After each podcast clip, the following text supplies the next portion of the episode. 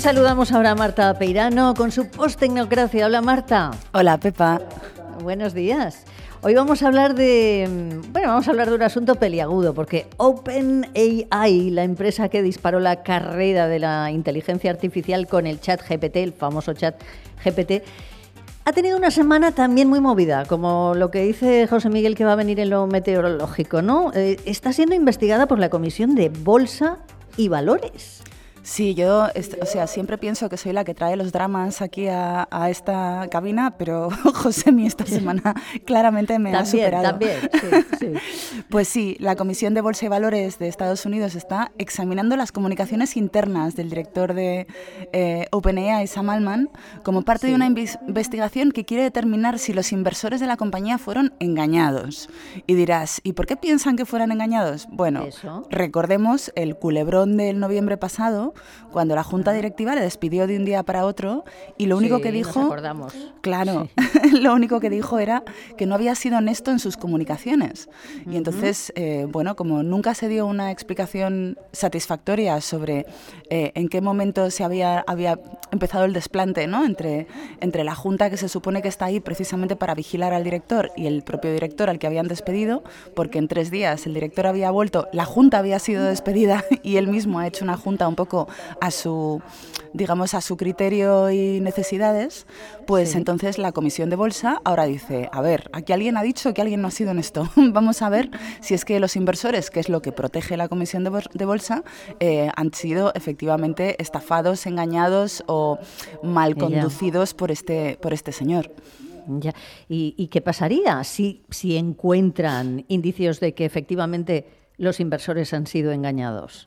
Hombre, pues yo digo que les le pondrían una buena multa y le despedirían, ¿no? Lo que pasa es que sería súper difícil porque OpenAI no es una empresa pública. Y esto lo explicaba súper bien Matt Levine, que es eh, mi columnista favorito de, de, de, estos temas de economía barra tecnología y que trabaja para Bloomberg. Decía que si eres el CEO de una empresa pública y vas a la tele y dices, hemos hecho un robot súper inteligente que puede curar el cáncer pues la gente obviamente comprará tus acciones, las acciones subirán y si resulta que estás mintiendo, pues eso es un fraude. Has defraudado a tus inversores, ¿no? Pero si eres el CEO de una empresa privada y haces eso, pues eso básicamente es publicidad.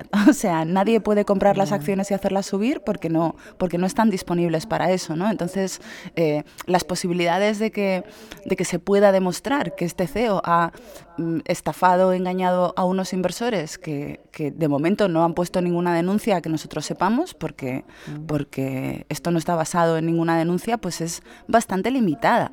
Lo que pasa es que yo lo que pienso es que a lo mejor el que está aquí moviendo ficha es el em, programador principal de la arquitectura de GPT, que es eh, un, genio de la inteligencia artificial que se llama Ilya Sutskever, con el que Sam Altman tiene ahora mismo pues, un problema por resolver, porque es la persona más importante de su empresa, es decir, es el tipo que ha diseñado eh, ChatGPT. Ya. Claro, vamos a ver. Es que hablando de los inversores y de, los, de, la posibilidad de que hayan sido engañados, hay al menos un inversor que sí se ha sentido estafado. Claro, no es un inversor cualquiera. Estamos hablando de Elon Musk. El jueves pasado, el hombre más rico del mundo demandó a OpenAI y al propio Sam, Sam Alman por fraude. Mm, tenemos un problema, Marta, ¿no? ¿De qué va esta demanda? Sí, es verdad. Hay un inversor que ha demandado efectivamente el inversor, por haber sido el inversor. Sí. Entonces, o sea, esto necesita un poco de prolegómenos, ¿no? Eh, Elon Musk, mucha gente no lo sabe, es de hecho el fundador de OpenAI. Él fundó OpenAI junto con Sam Alman, este director ejecutivo, y con Andy Brockman, que es su mano derecha. Lo fundaron los tres en 2015 y de hecho, a él le encanta contar en la prensa que el nombre de OpenAI se lo puso él, porque iba a ser una fundación que se iba a dedicar a eh, hacer eh, inteligencia artificial que fuera humanista, es decir, que en, lugar, en lugar de estar vinculada a los criterios del mercado, estaría vinculada a los criterios humanistas de mejorar la raza humana o yo qué sé, lo que sea, ¿no? Lo que sea en la, en la cabeza de Elon Musk, imagínate. Y entonces Elon Musk se marchó en 2018 porque no, porque básicamente porque se peleó con, Sam Altman. Eh, y entonces ahora él acusa a OpenAI de violar el acuerdo fundacional que hicieron de ser una ONG que produce código abierto y por eso se llamaba OpenAI. Eh, y que la empresa digamos, traicionando todos esos valores, se ha convertido en una empresa capitalista que hace acuerdos exclusivos con Microsoft, que saca código completamente cerrado, y entonces dice que cambiaron la trayectoria después de convencerlo para contribuir millones de dólares y recursos, que han hecho un uso indebido de los fondos, que es contrario al propósito designado, que violan, y aquí hablamos ya en términos, eh, digamos, más jurídicos, el deber fiduciario que requiere usar los fondos para los objetivos acordados, y luego también acusa a OpenAI de participar en prácticas comerciales desleales porque está solicitando donaciones bajo, bajo pretextos falsos, eh, que son, pues eso, ser abierta, salvar el mundo, etcétera, etcétera. Y entonces lo que pide eh, Elon Musk es que devuelvan los fondos eh, que se tomen medidas legales para prevenir futuras conductas indebidas y que hagan una auditoría contable para aclarar la gestión financiera de todas las contribuciones que él hizo y las de los otros eh, eh, de los otros inversores en OpenAI. ¿Qué pasa? Aquí veo yo que uno de los problemas es que cuando OpenAI era una ONG, esto no son inversores, esto lo que son es donantes. Y los donantes, pues digamos, tienen una categoría bastante distinta. Claro. ¿Y tú crees que puede prosperar esta demanda de Musk? Pues a ver, podría ser, porque si tú donas dinero para salvar niños en África o acabar con el dengue y yo me lo gasto en comprarme jets privados e irme de fiesta y celebrar mi boda, por ejemplo, en las Bahamas, pues eso efectivamente sí es un fraude. Pero aquí yo creo que nadie espera que Elon Musk gane el juicio. Lo que sí que esperamos es que pasen cosas en el juicio que nos digan, por ejemplo, qué fue lo que pasó exactamente el pasado noviembre. Es decir, que una empresa que, se llama OpenAI, pero en realidad funciona de una forma extremadamente opaca, pues de repente se tenga que destapar, ¿no? Que en el proceso de esta demanda descubramos un montón de cosas sobre sus movimientos bancarios y sobre sus intenciones y las cosas que le promete a los donantes barra inversores eh, que sean interesantes sobre todo para nosotros, ¿no? Para saber la empresa más importante del mundo de la inteligencia artificial, eh, pues un poco cómo, funciona por dentro. Y luego, mm, a medio largo plazo lo más importante es lo que pase con el código. Microsoft tiene derechos comerciales exclusivos sobre la propiedad intelectual de OpenAI. De hecho, cuando anuncia Microsoft que viene a montar eh, centros de datos en, en España, por ejemplo, pues es como decir que viene OpenAI, porque son centros de datos para inteligencia artificial y la inteligencia artificial de OpenAI está en Microsoft.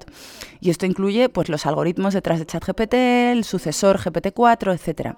Pero estos acuerdos eh, solamente se aplican a una tecnología que sea anterior a una inteligencia artificial general, que es lo que dice OpenAI que está intentando hacer. Y entonces lo que dice Elon Musk es que quiere que una junta eh, o sea, él dice que la Junta no va a avisar a nadie si esto pasa, ¿no? Y que Microsoft se va a aprovechar de que la Junta es una Junta que ha sido elegida por Sam Altman y que no va a decir nada para seguir explotando, digamos, este código que podría ser inteligencia artificial general eh, sin que nadie lo sepa, ¿no? Y entonces él lo que dice es que haya una determinación judicial para ver si GPT-4 constituye o no constituye inteligencia general artificial. Es decir, le está diciendo a Sam Altman, pues tú vas diciendo por ahí que aquí ves chispas de inteligencia artificial general, que por ponerlo en contexto sería como imagínate que sea inteligente como nosotros, que tenga una inteligencia capaz de abrir latas, eh, resolver problemas matemáticos y darle consejos a un amigo, ¿no? Todo a la vez. Entonces, eh, él dice, bueno, pues si tú dices que ves chispitas de esto, yo quiero que un juez eh, traiga expertos y decidan si lo es o si no lo es, y si lo es, tiene que ser código abierto, porque esto era el criterio fundacional de la empresa. Y entonces, nadie piensa que Elon Musk quiera ganar esa demanda. Lo que él quiere es demostrar que Sam Altman está mintiendo a todos cuando dice que tiene una inteligencia artificial general, porque eso, con el modelo de inteligencia artificial que tenemos ahora mismo, es literalmente imposible. Esto es eh, un poco lo que yo pienso. Pero a él, ¿de qué le sirve al final esto, no? Hombre, pues eh, hay dos respuestas. Una es la cínica y otra es la cándida. la pues cándida, rápido, sí. Sí, pues la, cínica es que le sirve para promocionar su propia empresa, para decir, OpenAI está diciendo que está llegando al, santo grial de la inteligencia artificial, pero nos están mintiendo a todos eh, y mi empresa es igual de buena que la suya. Y la cándida es que realmente como eh, inversor inicial, como fundador de la empresa, él piensa que tiene que ser buena para la humanidad eh, y que debería hacer todo por la humanidad, ¿no? exacto, exacto. es la cándida, efectivamente. Bueno, no sé por qué, pero de pronto OpenAI está en una situación muy incómoda. Pues está, está, eh, y peor aún, porque esta semana en la mobile Microsoft ha anunciado un acuerdo con Mistral, que es básicamente su única competencia en Europa. Así que a lo mejor Microsoft también se quedó un poco harto del drama del pasado noviembre y está empezando a diversificar sus inversiones. Así que vamos a ver si este año no será el año eh, de la caída en desgracia de Sam Altman y su empresa OpenAI. Bueno, Marta, lo vamos a, nosotros lo vamos a ver y lo vamos a contar. Un beso enorme. Un beso, Pepa. Gracias, adiós.